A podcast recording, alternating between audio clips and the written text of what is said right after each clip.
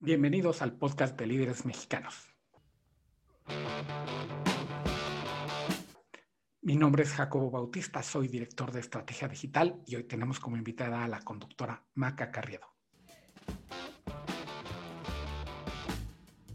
Bienvenidos a la segunda temporada del podcast de líderes mexicanos. Tenemos como invitada hoy a la conductora Maca Carriedo, a quien yo conocí hablando de coches en el programa de radio de René Franco y era, pues todo el mundo la conocemos como la Maca, la de los coches. Me tocó en algunas ocasiones coincidir con ella en alguna prueba de manejo. La verdad, no he platicado mucho con ella, pero tenía mucha curiosidad de presentárselas, de saber quién es, de saber cómo es que ha transitado del programa hoy, por ejemplo, del Canal 2, a hablar de coches, a estar hoy con Adela Micha, de haber pasado por Monólogos de la Vagina, de haber hecho parodia también en el Canal 2 y de ser, siendo una millennial, comprometida y buscando espacios en medios tradicionales, con grandes comillas, de comunicación como el radio y la televisión abierta, en lugar de arrojarse totalmente a los nuevos medios digitales como YouTube o estos mismos podcasts. No, Maca ha buscado su espacio y lo ha encontrado en medios masivos de comunicación y pues a mí me da mucho gusto que una persona nueva, un personaje nuevo además, con una visión muy peculiar de la vida, que no se calla nada o pareciera que no se calla nada, haya estado encontrando estos espacios y en Redes Activa está muy, muy activa. Vamos a platicar de eso con ella, entre otras cosas. Vamos a ver de dónde salió, a dónde va, cuál es su visión de la vida de los medios. Y pues, sin más, arranquémonos con esta entrevista con Maca Carriedo en el podcast de Líderes Mexicanos. Gracias, Maca, por unirte a, al podcast de Líderes, por unirte a Líderes. Eres, parte de la gente con la que coincidíamos antes cuando este, la gente te, identificaba más como la de los coches, como tú mismo te, te, este, te, identificabas en redes sociales, que eras Maca, la de los coches. Pues sí, pero creo que siempre voy a ser la de los coches, ¿eh? O sea, siempre me, me, me persigue, me, me, persiguen los, los coches, esa es la, la verdad y aunque ya no es parte, o sea, ya para nada es de, lo principal que hago, ¿no? Ni parte más importante de, lo que hago en medios, siempre están ahí. Y cuando más me quiero despegar, más me atrapan. Entonces, pues ya, ya acepté y me reconcilié con esa idea, con que pues siempre va a haber una partecita de mí que está ligada a los coches, que aparte ha sido una industria que conmigo ha sido, la verdad, muy benevolente. Eh, a mí siempre me preguntaban como de, pero híjole, pero no es súper dura con las mujeres esta industria, hay muchos compañeros. Y la verdad es que no, al contrario, y especialmente, pues evidentemente en el mundo, pero especialmente en México, hay mujeres con lugares estratégicos en la industria automotriz y eso me, me, emociona mucho y es una de las cosas que hace que me siga quedando ahí de pronto en la industria automotriz, ¿no? Oye, cada vez más y cada vez más arriba, ¿no? Sí, la verdad es que sí, y, me emociona mucho porque pues quizás son mujeres que yo veía, eh, ¿no? Que, tenían alguna gerencia en el corporativo, eh, cuando pues yo era reportera de algún medio, ¿no? Colaboradora de algún medio automotriz, y de pronto hoy las veo y me llenan de orgullo ver, por ejemplo, a una Teresid, que tú conoces muy bien, pues ya encargada de todo un departamento y tomando decisiones tan importantes y orquestando las cosas también. BMW tiene eh, a una mujer a la, a la, cabeza, ¿no? Lo que pasó con Mayra en Nissan, que Mayra ya, o sea, ya ni en México está, que fue impresionante. Es muy inspiradora la industria automotriz para las mujeres en México. Podemos hablar contigo de, de, de mil cosas, este, de arte, de espectáculos, de, de autos. Este, cuéntanos, tú eres del, del norte de, de, México. Sí, yo nací en Tijuana. Ajá. Nací en Tijuana, me encanta, me encanta haber nacido en Tijuana porque la verdad es que mi familia no es de Tijuana. O sea, yo nací en Tijuana porque mi papá, que, que ha sido hotelero de formación y de, de, formación también, este, pues de pronto se iba a trabajar a otro hotel, ¿no? Así por, por todos, por distintas ciudades de la República y les tocó que yo naciera en Tijuana. Y me encanta haber nacido en Tijuana, me encanta Tijuana, pero me gusta aún más la idea de que en ese momento y en esa época, que fue 1986, pues hubiera sido para mis papás muy fácil pasar la frontera y entonces pensar que su hija naciera en San Diego y que entonces la vida le fuera más fácil. Me encanta que no lo hayan hecho.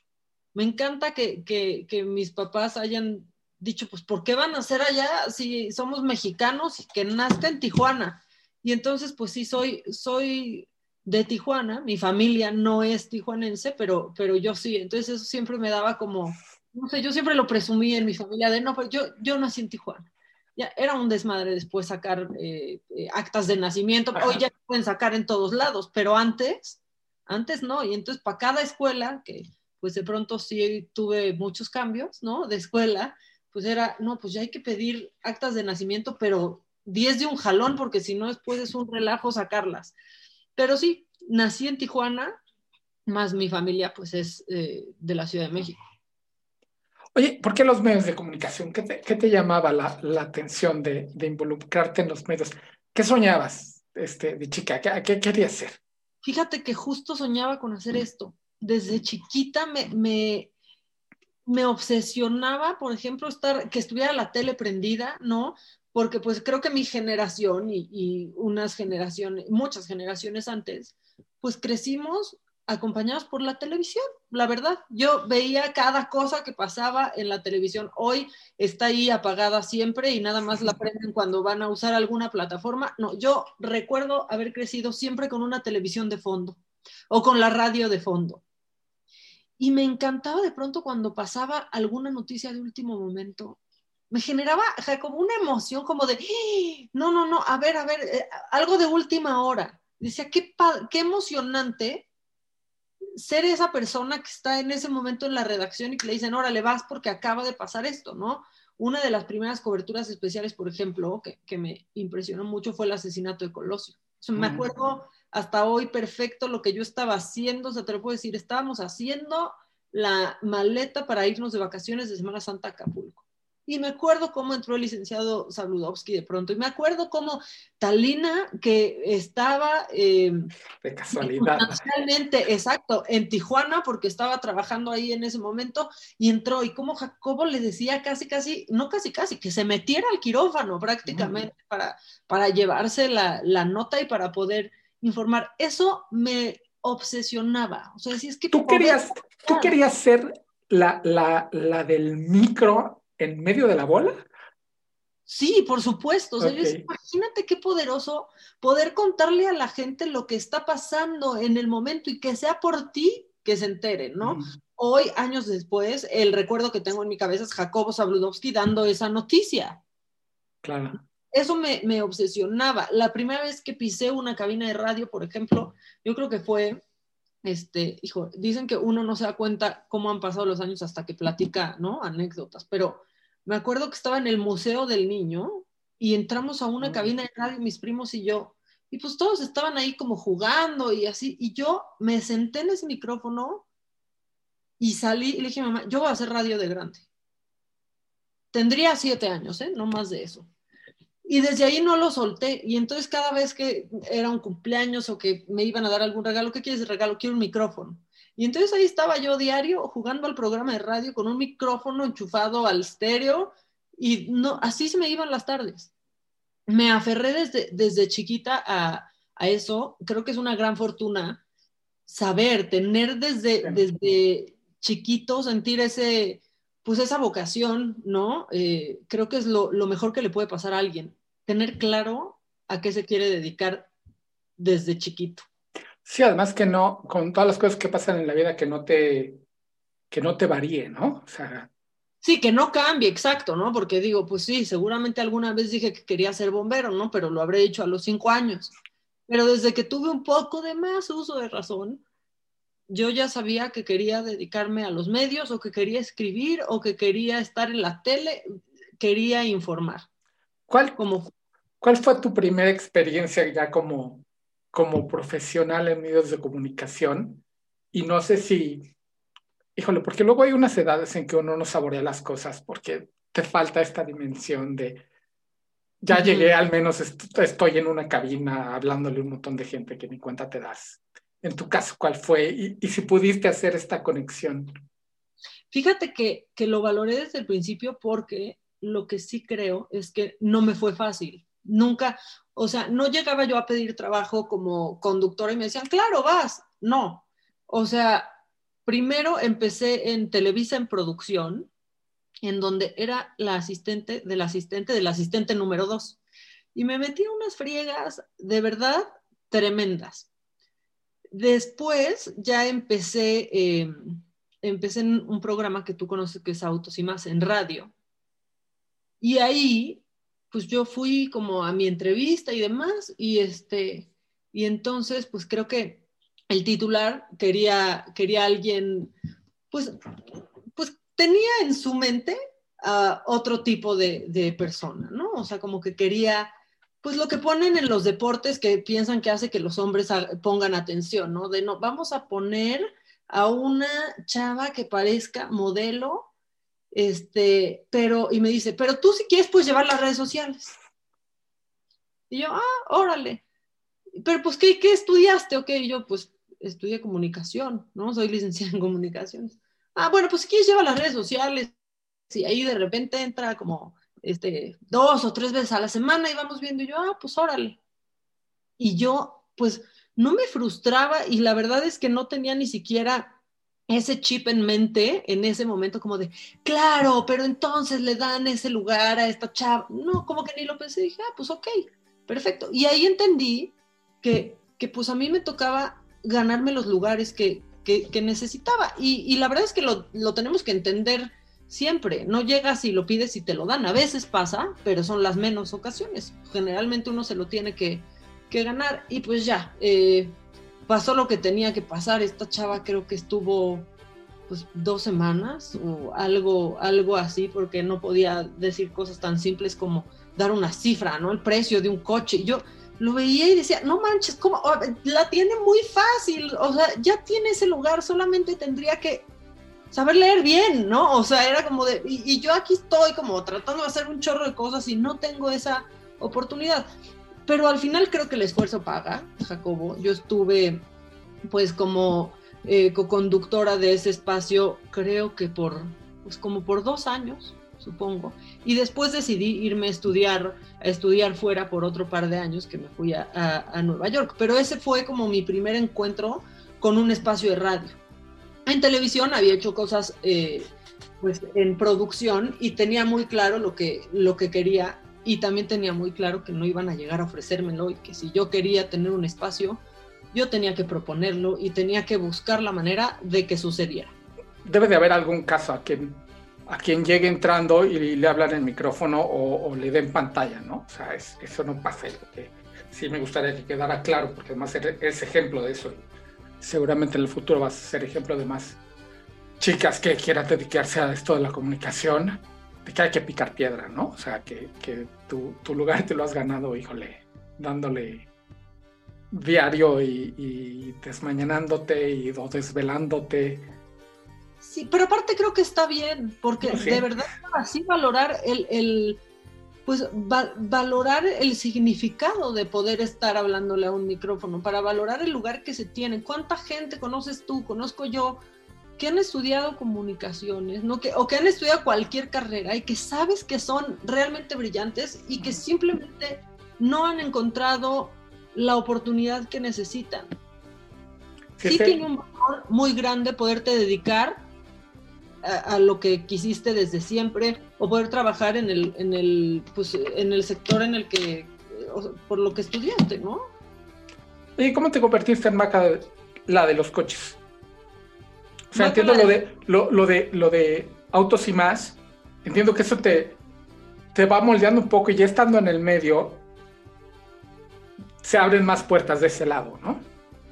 Sí, pues, pues la verdad es que sucedió, sucedió solito, o sea, más allá de los medios de comunicación en cuanto a los coches, yo sí te, quiero decir que a mí quien me abrió el camino muchísimo fue la industria automotriz. Desde que me conocieron y que yo los fui conociendo a ellos, no me soltaron. Eso, eso a mí me parece increíble porque no es como que hay pocas mujeres en la industria automotriz como periodistas. Vamos, evidentemente, menos Claro, claro. Y evidentemente hay menos mujeres que, que hombres, pero no es como que no tienen de dónde escoger si, si la industria necesita una mujer. Tienen opciones, ¿no? Y hay bastantes mujeres que, que hacen eh, prensa especializada en, en, autos, algunas quizás con, con, más conocimientos automotrices que yo, esa es la, la verdad. Pero esta industria a mí no me soltó. A ellos les gustó cómo comunicaba yo sobre sus productos y cómo pues llevaba hasta los hogares de la gente que me escuchaba o me veía esa experiencia. Y a mí me encantó contar esas historias, ¿no? Creo que fue una, fue una evolución muy, muy padre, porque pues de pronto un día, eh, me, ya regresando de haber estudiado en, en el extranjero, me ofrecen un espacio de televisión de coches. Y yo dije que sí, como suelo decir con las cosas que me emocionan, pero no sé cómo le voy a hacer. Dije, ah, pues sí, está bien. Y entonces me fui a mi casa con un programa aprobado, pero sin la idea, o sea, porque yo ese día ni siquiera pensaba que iba a tener un programa de, de coches y empecé a desarrollarlo. Y pues creo que, que, que así me fui un poco eh, posicionando dentro de la industria automotriz. Las marcas todas, la verdad, absolutamente todas fueron confiando en mí, les fue gustando el espacio que, que generé espacio que, por ejemplo, hasta hoy sigue en Telefórmula sin que yo esté ya, ya ahí. Le di formato, le di, eh, pues, pues la verdad es que creo que hice algo, que hice algo pues muy, muy digno con, con las herramientas que tenía en ese, en ese momento. Y tan lo hicimos bien que hoy ese programa sigue con el que era mi productor en ese, en ese, en ese momento. Ya, a mí, no, la de los coches. A mí, a mí me pasó cuando, cuando te conocí, digo, ha sido poco lo que realmente hemos convivido, que yo te veía muy bien acorazada en cuanto a cultura, al entender el medio más allá del, del medio automotriz, que fue donde, donde te conocí. O sea, wow, o sea, lo hace muy bien donde está, digo, pero pues de repente da para más. De repente me apareces en, en, en otras cosas como actuando y disfrazándote y haciendo comedia en televisión, que digo, o sea, y además de ese potencial que le vi, jaló para otro lado, porque también le da el talento. ¿Cómo, cómo has escogido en, todo este tiempo esas batallas? Fíjate que por, creo que gracias a un gran grado de inconsciencia, ¿no? O sea, y, y, creo que muchas veces en, pues, en esta profesión como que decimos, no, pues, es que si no eres una persona seria no te van a tomar en serio, ¿no? O sea, cuando hoy un periodista lo tienes que ver de traje y corbata para que le creas, ¿no? Lo que, lo que te dice, o tiene que ser una persona sobria. Dije, a ver, pues si yo dentro de mi familia siempre me he salido del molde, del molde, pues profesionalmente también lo voy a hacer y nunca me he quedado con ganas de nada y creo que pues irme a un programa de revista no anula mis conocimientos automotrices.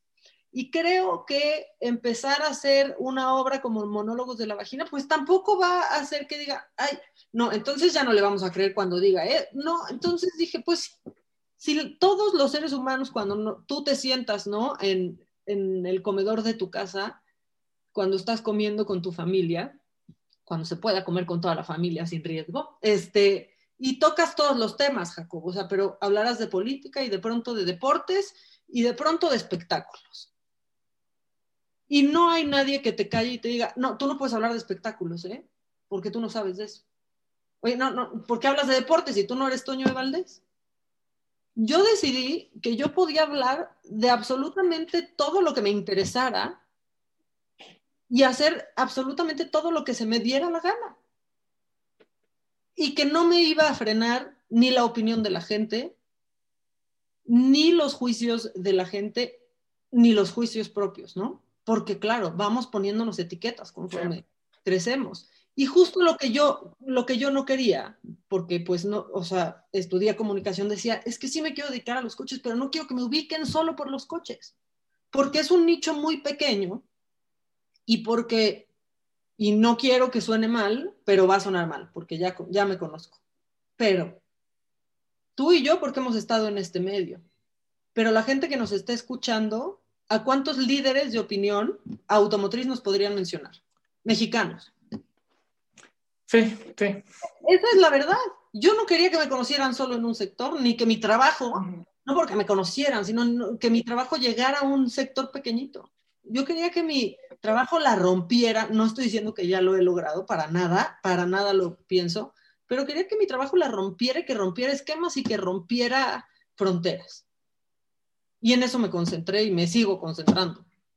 Sí, tener más cancha, ¿no? Que, por cierto, ahorita que, que hablaste del, del carácter y, y, todo esto, antes, me pasaba antes, me dejó de pasar hace como un año, yo creo, cuando, cuando veía que le contestabas a la gente en Twitter, la gente que es muy agresiva y que te ataca, decía, ¿qué necesidad tiene Maca de andarse peleando?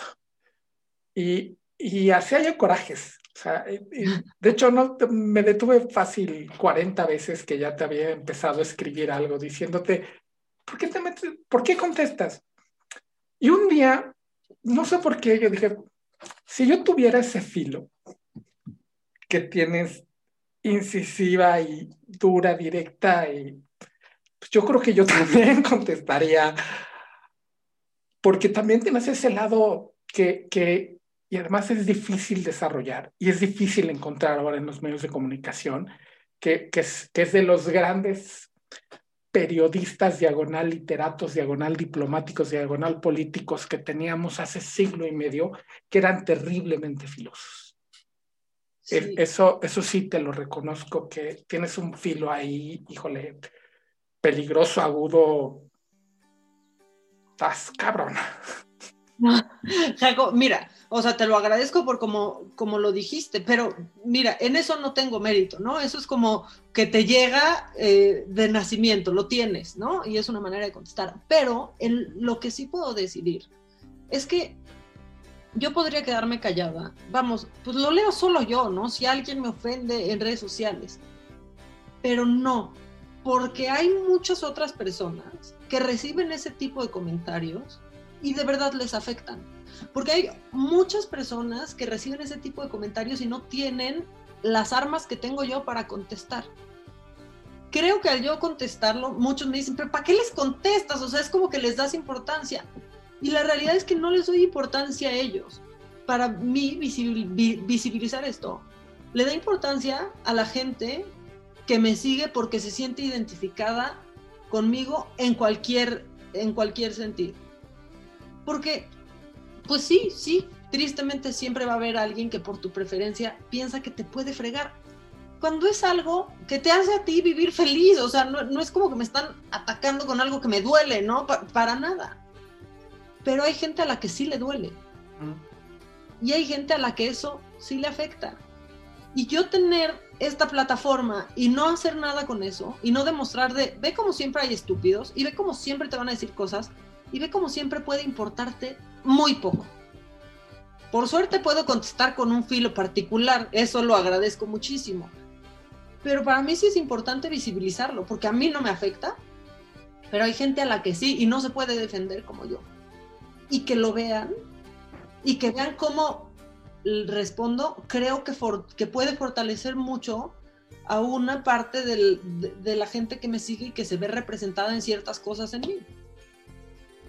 Sí, porque este, además digo, ya, y aprovecho para decirlo, las, desde hace mucho, y, y me ha pasado que de repente sales toda la conversación, incluso en conversaciones en las que no participo, y este y hablan con mucho cariño de ti. Eso siempre me ha, me ha llamado mucho la atención.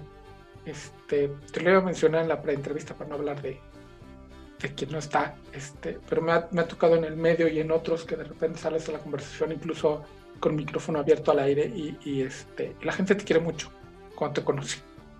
Eso siempre me sorprendió. Y, y, este, esa, mira, además, o sea, además de la imagen, pues, esta que te platico que tenía yo de ti, de que tenías posibilidad de jugar en canchas más grandes, este cariño que te tiene la gente. Y hablando de, de jugar en canchas más grandes, ahora estás en una cancha mucho más amplia, en la que en, este, con, con Adela Micha, donde tienes ya la posibilidad de, y donde no sé, como yo lo siento, es que ya puedes este, extender y mostrar los alcances que realmente tienes. No porque el otro sea poca cosa. No, pero, pero son trincheras distintas, esa, esa es la, la verdad y, que sacan otra parte de mí que quizás la gente no conocía. La verdad es que para mí ha sido increíble encontrar este, este espacio, ¿no? En mi, la verdad es que en mi trabajo siempre una cosa me ha llevado a, a la otra. Yo conocí a Adela porque pues me invitaron a la saga live porque yo estaba en hoy y entonces a mí me da mucha risa cuando Adela cuenta así de, pues un día me dijeron, va a venir Maca de hoy. Y yo decía, ¿quién es Maca de hoy? ¿Por qué traen a alguien de hoy? ¿Qué? ¿Qué?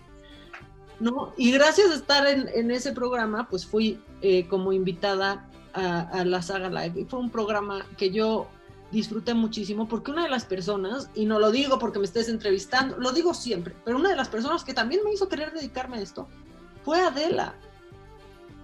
Adela, perdón, pero para mí comenzó a romper esquemas y a romper madres por completo. Que una mujer fuera titular de un espacio de eco y que de pronto saliera con un programa como Mujeres Trabajando, cuando lo que menos se veía eran mujeres trabajando, y que empezara, a, o sea, imagínate que alguien un día tuvo que visibilizar que las mujeres trabajaban en nuestro país, y esa, algo que hoy está normal, ¿no? Pero esa fue Adela a mí me inspiraba muchísimo desde siempre. Para mí conocerla fue muy importante y después que tuvimos como esta química que, que después pues se, se, hizo una gran amistad y un día nunca se me va a olvidar, Adela habló conmigo, dijo, a ver Maca, ¿qué quieres hacer? No, pues ¿cómo que qué quiero hacer? Yo quiero trabajar. No, sí, pero ¿qué quieres hacer? ¿Realmente qué quieres hacer? ¿Quieres hacer este tipo de tele? ¿Quieres hacer este tipo de tele? ¿Qué quieres hacer? Pero decídete ya y me dijo, yo, como te ve, o sea, vamos, alguna conversación ya muy personal, ¿no? Pero me dijo cosas que ella pensaba de mí, cosas que pensaba que yo debería de estar haciendo y que no estaba haciendo. Me dijo, yo digo que te la juegues y que le entres. Dije, pues yo digo que yo también. Y ahí voy y la verdad es que no me puedo arrepentir ni un solo segundo. Estoy muy feliz de estar en un espacio como Saga con la macanota que puedo hacer y deshacer eh, lo que sea en radio, en Me lo dijo Adela, y claro que me abrió el panorama. Y claro pues no es que yo empiece a pensar diferente, pero es que ahora la gente te va dando licencias, ¿no? Yo pienso conforme pasa el tiempo. Y entonces ahora la gente me da, pues, ese permiso de hablar de otros temas, ¿no? Y te, te empiezas como a ganar esos, e, e, esos esos permisos de, de, la gente y pues yo he ido lento, ¿no? Conforme voy sintiendo a la, a la, gente, porque pues también, también se trata, o sea, no es como que ya de un día para el otro escuchen mi opinión y soy experta en tal, no, yo no aspiro a eso. Yo estoy ahí observando lo que pasa y platicándoselo a la gente. Por suerte es un estilo que le ha gustado mucho a algunos, algunos otros seguramente no, pero, pero a la gran mayoría sí. Y he tenido la fortuna de estar muy bien eh, guiada y muy bien acompañada, ¿no? Eh, con, con, por alguien como, como Adela, que se ha convertido, más allá de la enorme amistad y el cariño muy, muy grande que le tengo, se ha convertido en una guía para mí muy, muy importante. Oye, y además, siendo tu generación que ya empieza a ver el que abraza redes sociales y demás, donde además eres muy activa, el, en, en medios tradicionales donde yo sigo creyendo que está el, el, gran auditorio donde tu voz pesa. No sé cómo tú consideres que has perseguido, o sea, has estado en, en, en, los grandes medios de comunicación, los que ahora llaman tradicionales. No, no, a mí todavía me cuesta trabajo esto de tele y radio, pero este, siento que es donde hay, un peso más, grande, ¿no? A lo que puedas decir en Twitter o en un canal de YouTube. No sé tú cómo, lo veas, siendo de esta generación que usas mucho los medios, la, las redes sociales, pero tienes tu presencia desde hace mucho tiempo en radio y tele. Sí, y yo para nada, para nada soy partidaria de decir la televisión ya murió. No. ¿Y qué creen? Llegó una pandemia que nos demoró, que no solo ha muerto, o sea, está más viva que nunca la radio, por ejemplo. Yo, yo me doy cuenta hoy cómo se ha convertido el programa de radio en donde estoy con Adela como una verdadera compañía para las personas cuya vida se detuvo con esta, con esta pandemia. cómo de verdad eh, acompañas. Y sí, sí, claro, las redes sociales y sí, esta idea romántica de todos nos convertimos en un medio de comunicación. Sí, no desprecio para nada YouTube, no desprecio para nada Twitter. Pero a mí, siendo parte de esta generación, para mí no hay nada como hacer televisión y hacer radio. Estas ideas de no, ya no lo de hoy es solo, son solo los podcasts. No, enriquecen muchísimo pero no es la realidad. O sea, yo me, resisto muchísimo a, creer, a creer en eso, porque no es la realidad, porque hoy una señora, un joven, quizás a veces se sube a su coche y pone la radio. La televisión va a estarnos acompañando también por, por, mucho tiempo, por mucho tiempo más. La idea de despreciar los medios tradicionales y de pensar que todo lo viejo ya está caduco, no va conmigo. Por supuesto que no va conmigo. A mí, híjole, pues no sé si va a estar mal que diga esto, pero a mí me emociona muchísimo más estrenar un programa en televisión, estrenar un programa en radio, que estrenar un programa en internet. Entiendo, entiendo que llega todo, a cualquier parte del mundo, sí, pero lo que genera en mí la televisión y la radio, quizás por esta idea que tengo desde chiquita y porque lo he romantizado mucho, no se compara. No, no se compara. Y, este, ahora que empezamos nosotros en Líderes a hacer radio, por cierto, estamos en Asir en 88.9 Noticias, todos los martes a las 9 de la noche, terminando Eddie Warman. Y con este podcast, sí, no se, no se compara. El abrir micrófono en, en radio es, este, es, tiene, tiene una magia peculiar, ¿no? Y también tiene unos alcances que no te imaginas, porque allá en la punta de una montaña llega una señal de radio. Pues, ¿Cómo te ves en el, en el futuro? ¿Qué te gustaría seguir siendo? ¿Qué te gustaría, y, viéndonos así muy románticamente, cuál te gustaría que fuera el siguiente gran paso de Maca en los medios? Mira, yo te voy a decir, te voy a decir eh, algo. He cumplido muchos de mis siguientes grandes pasos, ¿no? O sea, yo me acuerdo cuando estaba trabajando como producción, de pronto me tocaba ir a dejar menciones al programa hoy, por ejemplo, y decía, puta, qué a gusto, trabajar de 9 a 12 y después ya. Y, pasaron los años y e, era yo quien estaba ahí de 9 a 12 y después ya, ¿no? Tengo, tengo muy claro lo que, lo que quiero, siempre lo tengo muy claro, lo que nunca tengo claro son los tiempos. Y no, no los tengo claros porque no me gusta frustrar.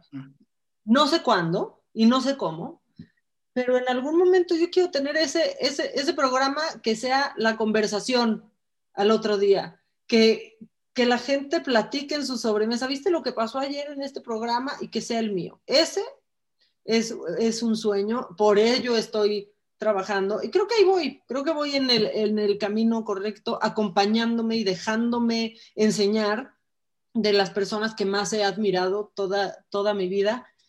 Y como siempre he tenido que hacer, trabajando, trabajando muchísimo, este, porque, porque la verdad, eh, mi, mi, hermana, que es cinco años más grande que yo, el otro día me decía, es que creo que eres quizás de los millennials que más trabajan. Y bueno, quizás sí, pero la verdad es que yo volteo a mi alrededor y veo mucha gente de mi edad partiéndosela también, ¿eh? Partiéndosela y, y trabajando.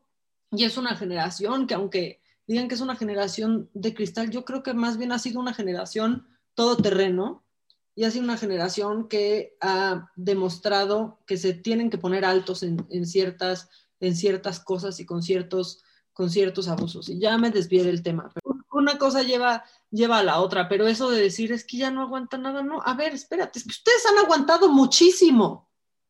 O sea, para empezar, ustedes han aguantado muchísimo. ¿Y qué creen? Han aguantado más de lo que deberían. Y saber poner un alto, a mí me parece súper, súper conmovedor y súper valiente. Y creo que eso es lo que está haciendo esta, esta generación está rompiendo esquemas, es a lo que yo aspiro, a seguir rompiendo esquemas, a que gente joven que quizás ya no consume medios tradicionales, pues me quiera consumir a mí, más allá de si estoy en internet o estoy en la televisión o en la radio o en un podcast.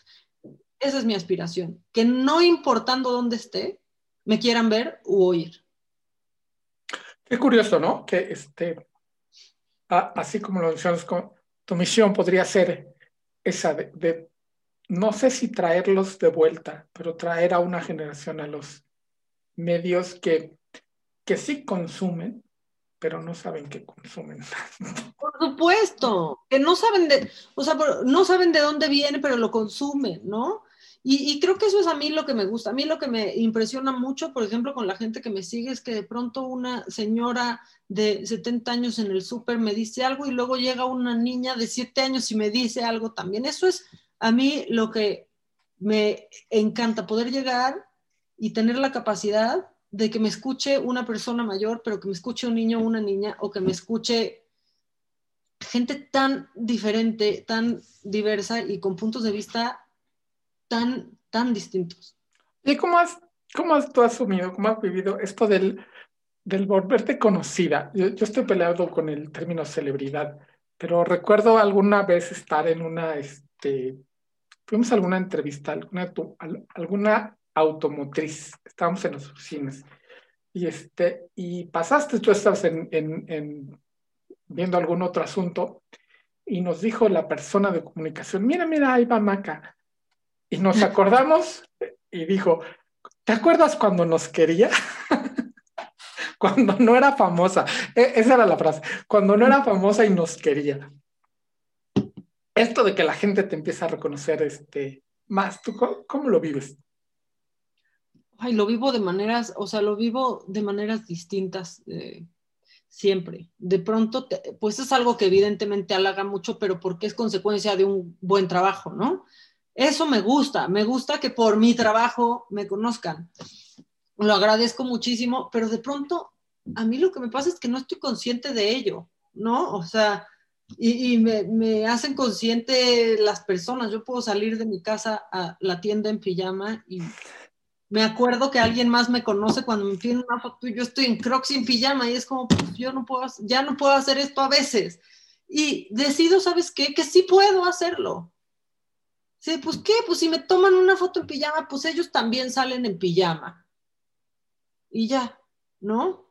Entonces, pues trato de, vivirlo como si no pasara. Esa es la verdad, sin estar consciente de, eso, porque pues sí, claro que de pronto pues eh, estás en algún restaurante con, en comida familiar y llega alguien y, y, te pide una, una foto. Pues no voy a dejar de hacerlo porque de pronto llegue alguna persona a pedirme una foto, al contrario, lo agradezco, lo agradezco mucho pero nunca estoy consciente de eso, como de, ay, voy a ir a comer y tal vez entonces me van a interrumpir. No. O sea, sé que es consecuencia de mi trabajo, mejor aún, sé que es consecuencia de un buen trabajo, porque te puede ver la gente en la calle y no se te quiere acercar, ¿no? Pero que la gente llegue conmigo y de verdad me saludan luego que hasta digo que qué confiancita, sé, como si fuera su amiga de, de siempre. Y para mí es un gran termómetro que claro, se me olvida a veces y claro, a veces me sorprende o me agarra en momentos en los que quizás no a todos nos gustaría que llegara alguien a saludarnos, pero lo entiendes como una, un, problema feliz de hacer lo que te apasiona.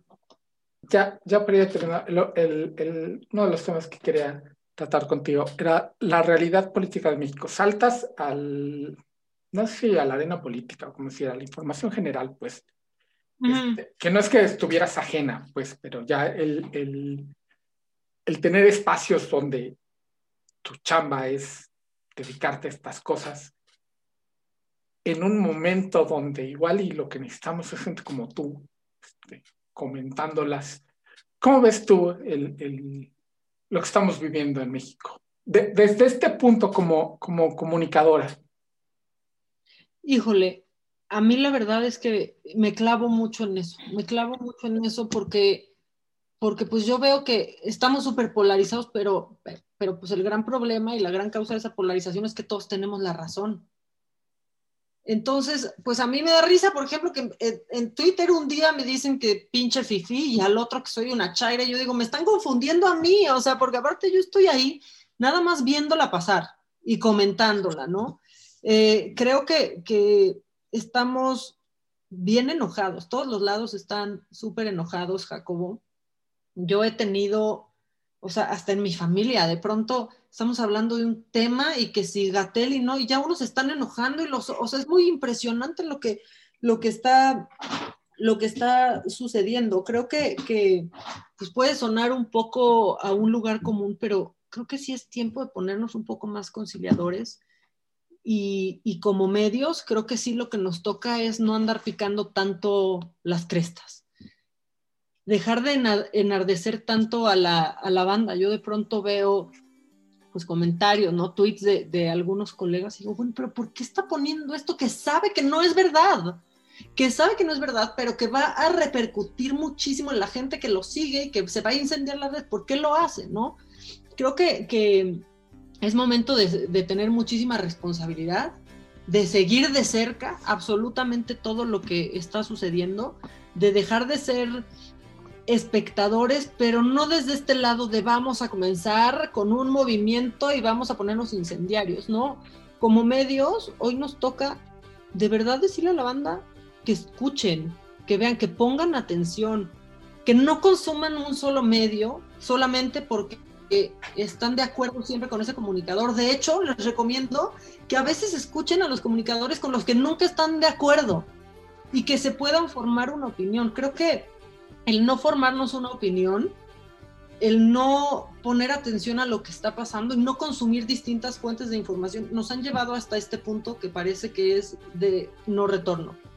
No sé, no sé si, me esté dando a entender. No, sí, pero creo que, lo mejor que se le puede decir a alguien no es momento de decir despierten y son como los de antes. No, no, ese discurso ya es viejo, ya se tiene que quedar atrás. Es momento de decir despierten e infórmense y consuman no solo lo que les gusta, consuman también lo que no les gusta y fórmense una opinión real porque creen este año sí es muy importante para México.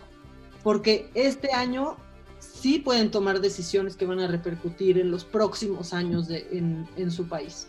Creo que eso es lo único que como medios nos toca hacer, informar absolutamente todo sin sesgo y creo que una gran parte de las cosas que ha hecho a esta generación, pues que la ha hecho dejar de voltear a medios tradicionales es eso. Sentir que te están adoctrinando. Ok, eso sientes con los medios tradicionales. Bueno, consume más, consume muchos. Y fórmate tu propia opinión y decide por tu país. De repente cuento esta historia. Yo fui chico comunista. Este, que no se confunda con ser chayo de, hoy en día, ¿no? Aunque como dices... Está muy básico, eso está, este también está muy básico. Sí, aunque como dices, expresa una opinión y te convierten y te ponen la etiqueta. Bueno, pero a lo que era a que yo consumía mucho el radio de onda corta y siendo procomunista, escuchaba obviamente la este, Radio Moscú, era lo que hoy es RT, era Radio Moscú Comunista. Que están descubriendo hoy también, ¿eh? Y curiosamente son casi iguales. Eh, el RT y Radio Moscú en 1981 eran lo mismo. Y me gustaba también escuchar la voz de los Estados Unidos de América y Radio Europa Libre, que transmitía la visión americana hacia el otro lado de la cortina de hierro, precisamente para hacer este balance. Y dices, es que ninguna de las dos puede ser cierta no, no, no hay una versión en que la versión de unos y las de los otros puedan ser totalmente ciertas. Y creo que desgraciadamente en ese punto estamos en México, ¿no? Y, sí, tienes razón, hay que consumir lo que creemos que no nos guste y hay que leer mucho a quien no nos guste. A quien te incomoda. Y, pero escucharlo siento que es, que es un, un gran aliciente para mi alma. Claro, y que quizás de pronto te hace pues no, no, no cambia tu manera de pensar, pero te hace ver algo que tú no has visto. A mí me pasa, por ejemplo, con Estefanía Veloz. Me, me, pasa muchísimo, muchísimo. Yo creo que somos, somos de Tijuana, este, no sé si seamos de la edad o ella sea más chica, no sé, pero me pasa mucho. Nunca sería el tipo de persona a la que yo le daría la razón en ciertas cosas me parece una feminista recalcitrante, muy, me gusta, me gusta seguirla, pero me gusta seguirla porque me hace enojar a veces. Y nos seguimos, ¿eh? Nos seguimos las dos. Y de pronto cuando saca cosas como que la F, o sea, la Fórmula 1, el deporte blanco, y yo siento, me echaron limón y que me estoy retorciendo en carne viva. Pero hay que aprender a escuchar eso, porque te digo algo, tiene un punto en donde tiene razón. Claro. Entonces, no está la verdad nada más de mi lado, ni la verdad nada más del, lado de, de Estefanía, ¿no? Pero tiene un punto en el que tiene razón y por eso me gusta de pronto consumir sus cosas. Ya para acabar, este, aparte de tener tus objetivos tan claros en la vida desde hace mucho tiempo, ¿qué, qué otro par de elementos tú, tú dirías gracias a los cuales has tenido éxito? Pues creo que, soy súper, súper eh, obsesiva. Eso, eso creo que me ha llevado a, poder estar en donde, en donde quiero estar. De verdad, se me mete una idea y no, y, no, un sueño, ¿no? Como es, porque romantizar esto del si es tu se va a cumplir. Sí, sí, sí se va a cumplir, pero tienes que trabajar un chico. Este, entonces creo que tener esa obsesión por conseguir lo que, lo que quiero me, ha ayudado muchísimo, me ha ayudado muchísimo a que se me pongan las cosas que necesito en, en, el, en el camino. Creo que otra cosa es que me choca hacer un trabajo a la mitad, me choca hacer un trabajo medio bien. Si voy a estar en algo, voy a estar en eso al 100% y es una de las cosas que a mí me ponía muy de, pues muy de malas de la gente, de por qué no, o sea, ¿por qué hacen su trabajo así como con lo mínimo para que salga? ¿Por qué no, o sea, hacen su trabajo pero con lo máximo para que salga y esté impresionante, ¿no? No digo que cada trabajo que hago sea impecable, pero sí digo que cada trabajo que hago trato de que sea impecable. Ya si me sale o no, ese es otro tema, pero, pero lo hago pensando en que me tiene que salir como lo tengo en mente, si no, no lo hago. Creo que eso me ha ayudado mucho. Y otra cosa, creo que me ha ayudado muchísimo estar en el lado del old school, ¿eh? Eso sin duda, hacer las cosas como se hacían antes, con una visión quizás un poco distinta a la de antes, me ha, me ha ayudado mucho, me ha ayudado mucho tener grandes guías en mi, en mi vida, los he tenido personalmente, ¿no? O sea, para, para mi crecimiento, y los he tenido de manera profesional. Adela sin duda ha llegado a exponenciar eso. Y la clave, que creo que, que eso todos lo debemos de aprender, es aprender a escuchar, a recibir consejos y a no apresurarnos. Yo me acuerdo que hace cinco años yo decía, yo ya quiero tener mi programa de tele. Y la neta es que hoy, hoy me siento bien para tener un programa de tele. Hace cinco años, no.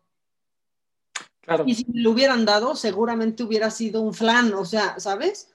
aprender que de verdad hay tiempos, no porque se te presente una oportunidad, la tienes que tomar. Eso, eso creo que sería lo más importante.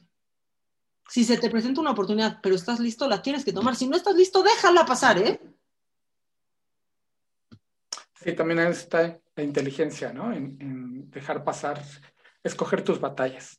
Sí, la, la, neta, o de, bueno, ok, sí, pero saber armar un equipo, saber cómo funcionan las cosas, no nomás decir que sí porque es lo que siempre has querido, porque puede ser lo que siempre has querido, pero si no estás listo para eso, se te va a ir y es peor, o sea, es más difícil reconquistar eso a dejarlo pasar y esperar el momento.